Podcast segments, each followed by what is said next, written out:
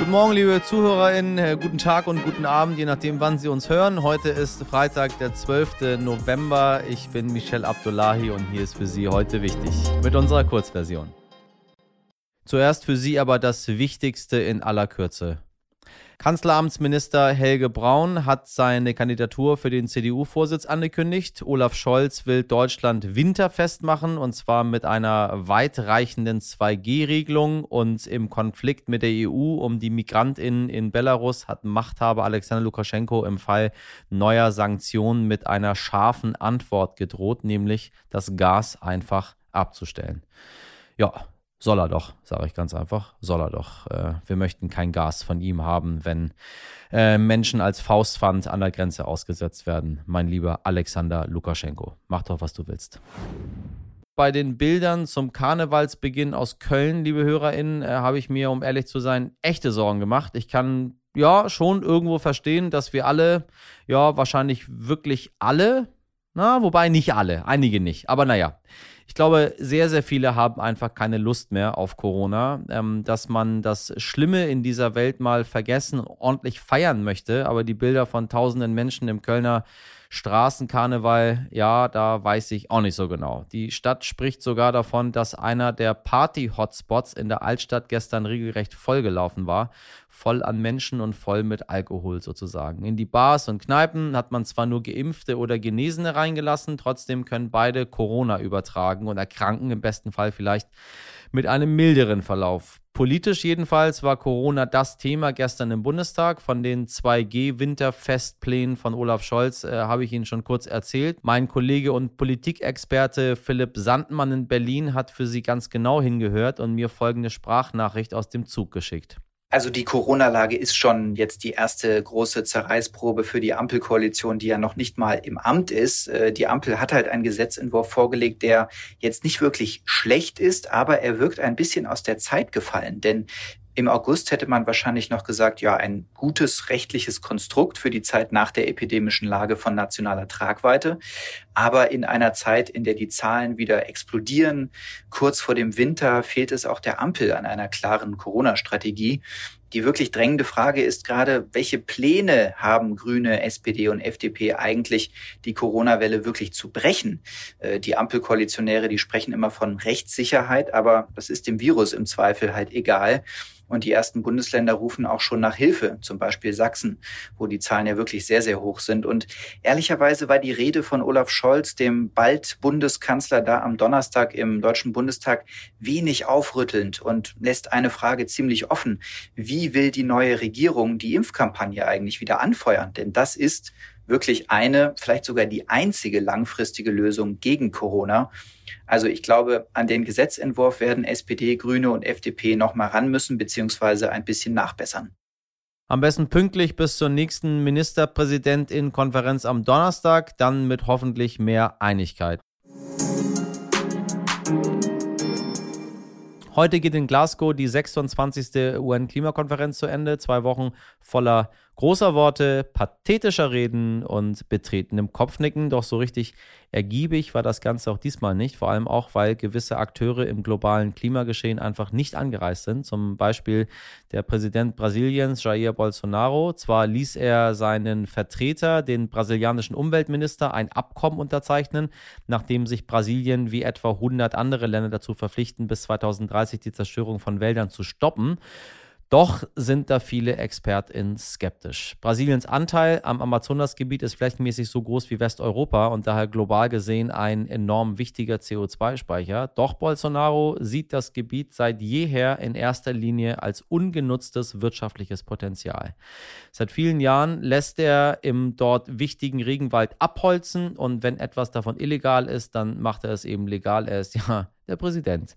Das ist nicht nur eine Katastrophe fürs Klima, das ist auch der Untergang für viele indigene Völker, die dadurch vertrieben werden und von denen wir noch sehr vieles über einen fairen Umgang mit dem Planeten lernen können, meine Damen und Herren. Das sagt mein heutiger Gesprächsgast, der langjährige Südamerika-Experte, Bestsellerautor und Zeitkorrespondent Thomas Fischermann. Seit vielen Jahren beschäftigt sich Fischermann mit den globalen Zusammenhängen von Klima und Regenwald und unternimmt dafür immer wieder Expeditionsreisen zu indigenen Völkern. Zuletzt hat er auf einer solchen Reise den Sohn eines der letzten Schamanen kennengelernt und mit ihm zusammen ein Buch geschrieben. Herr Fischermann, ich grüße Sie. Guten Morgen. Hallo, guten Morgen. Äh, eine indigene Klimaaktivistin war in Glasgow bei der Eröffnung der Weltklimakonferenz vor Ort äh, und soll, so wie ich es gehört habe, nach ihrer Rede äh, bei der Eröffnungszeremonie Todesdrohung erhalten haben. Äh, haben Sie davon mitbekommen? Ja, das passiert regelmäßig. Da waren auch mehrere Vertreter von äh, indigenen Organisationen dort und äh, die sind es sozusagen, so traurig das ist und so brutal das klingt, absolut schon gewohnt. Äh, die bekommen Todesdrohungen und die Todesdrohungen werden manchmal auch wahrgemacht. In Brasilien äh, ist es eine sehr gefährliche Sache, indigener Umweltschützer zu sein oder indigener Menschenrechtsvertreter zu sein. Da wird man gelegentlich äh, bedroht, äh, tätlich angegriffen und manchmal getötet. Was ist die Rolle von Herrn Bolsonaro da auf der Konferenz? Auf der einen Seite tut er so, als wolle er den, äh, das Amazonasgebiet retten.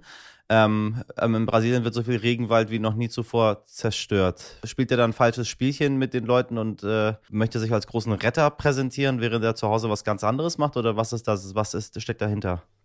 Ja, ich glaube nicht mal die Sprüche, wo er sich jetzt als Retter ähm, präsentiert oder wo er irgendwas verspricht, äh, das, das, niemand, niemand nimmt das ernst. Das ist äh, äh, das, was er seit Jahren erzählt, um äh, äh, bestimmte Kreise ruhig zu halten, gerade international. Und dann sagt er solche trickreichen Sprüche, wie zum Beispiel, wir wollen die illegale Abholzung am Amazonas bis 2030 äh, beenden. Naja, illegale, Aus, äh, illegale Abholzung äh, aufhalten heißt dann oft vor Ort auch, dass man legal abholzt oder dass man Dinge, die illegal stattgefunden mhm. haben, mhm. später für legal erklärt. Das sind so wunderbare Tricks, ja, die da angewendet ja. werden. Das ist ein Schwindler, der Bolsonaro. Was können wir von den indigenen Völkern lernen? Hm. Also zwei, zwei wichtige Dinge. Die verstehen schon sehr gut, also wenn sie noch traditionelle Kulturen lebendig haben, wie man den Wald lebendig hält, wie man die ökologischen Kreisläufe bewahrt. Die haben ein sehr enges Verhältnis zur Natur, die spüren, wenn sich Veränderungen ergeben, die merken am Stand der Flüsse zu einem bestimmten Zeitpunkt, wie das ökologische Gleichgewicht ist, ob es trockener geworden ist, welche Fische wegbleiben, welche Insekten wegbleiben. Das ist ganz unglaublich, was ich da erlebt habe. So ein Einfühlungsvermögen in die Natur. Ähm, die haben dann auch entsprechende Dinge, die sie daraus ableiten. Also sie haben Schutzgebiete für Tiere, zum Beispiel auf ihren riesigen Reservaten, wo dann im ja. Jahr nicht gejagt werden darf oder auch drei Jahre lang nicht gejagt werden darf. Alles das äh, findet statt. Sie wissen, wie man Feuer bekämpft mit äh, Schneisen, mit Gegenfeuern. Das sind alles traditionelle Methoden, die sie hervorragend anwenden. Was ich aber vor allem in der letzten Zeit bei Ihnen gelernt habe, ist, wie rabiat man sich auch wehren kann gegen die Zerstörung. Wenn man so von oben auf den Amazonas draufschaut, sieht man ganz viel Verwüstung schon, ganz viele Felder, Sojafelder oder Weiden. Aber man sieht diese großen, runden Gebiete, wo einfach nur Baumkuppen sind, ab und so ein Fluss dadurch. Und das sind sehr oft indigene Gebiete. Also irgendwie haben sie es geschafft, sich da zu verteidigen. Und das passiert mal mit Gewalt. Das sind die vielen Todesfälle, das sind die vielen Kriege, die dort völlig unbekanntermaßen stattfinden unter dem Laubwerk. Und oft passiert es mit äh, äh, sehr geschicktem Arrangieren mit den Behörden, sehr geschicktem Verhandeln, sehr geschicktem penetrantem immer wieder Auftreten äh, vor Polizeibehörden, Feuerwehrbehörden, äh, die da mal löschen sollen und so. Das machen sie zum Teil sehr gut. Ich danke Ihnen herzlich. Gerne. Ohren auf. Ich sage Ihnen, ich würde so etwas ja nie machen, wirklich. Meine Redaktion äh, kann es bestätigen, wirklich ehrlich, aber es soll ja durchaus Chefs geben, die ihren Mitarbeitenden auch nach Feierabend noch eine Nachricht schreiben. Könntest du vielleicht hier die Präsentation oder da ganz eventuell schon mal was vorbereiten oder leitest du mir noch mal ganz fix diese eine Mail? Ja, Sie wissen schon, was ich meine, meine Damen und Herren. Damit ist jetzt Schluss, zumindest in Portugal. Dort hat die Regierung ein neues Gesetz beschlossen, das besagt, dass Unternehmen ihre Mitarbeitenden nur noch innerhalb ihrer Arbeitszeiten kontaktieren dürfen. Ansonsten müssen sie Strafe zahlen. Grund dafür ist die großflächige Umstellung auf Homeoffice, die dazu geführt hat, dass Arbeitszeiten gerne mal ausfransen. Um das Arbeiten aus dem Homeoffice aber weiter attraktiv zu machen und Arbeitskräfte nach Portugal zu locken, hat sich die Regierung zu diesem Schritt entschlossen. Ja, tolle Sache. Tolles Land. Ich hoffe, liebe Redaktion, ihr, ihr bleibt mir und unseren HörerInnen noch etwas erhalten. Und wenn ich abends mal was schicke nach Feierabend, dann wisst ihr ja, ist es immer sehr, sehr wichtig. Ansonsten würde ich es ja nicht schicken. Ja, das war's kurz und knackig für Sie mit dieser Folge von heute wichtig. Äh, noch viel ausführlicher und noch viel besser ist unsere längere Version mit dem ganzen Gespräch mit Bestseller-Autor und Zeitkorrespondent Thomas Fischermann.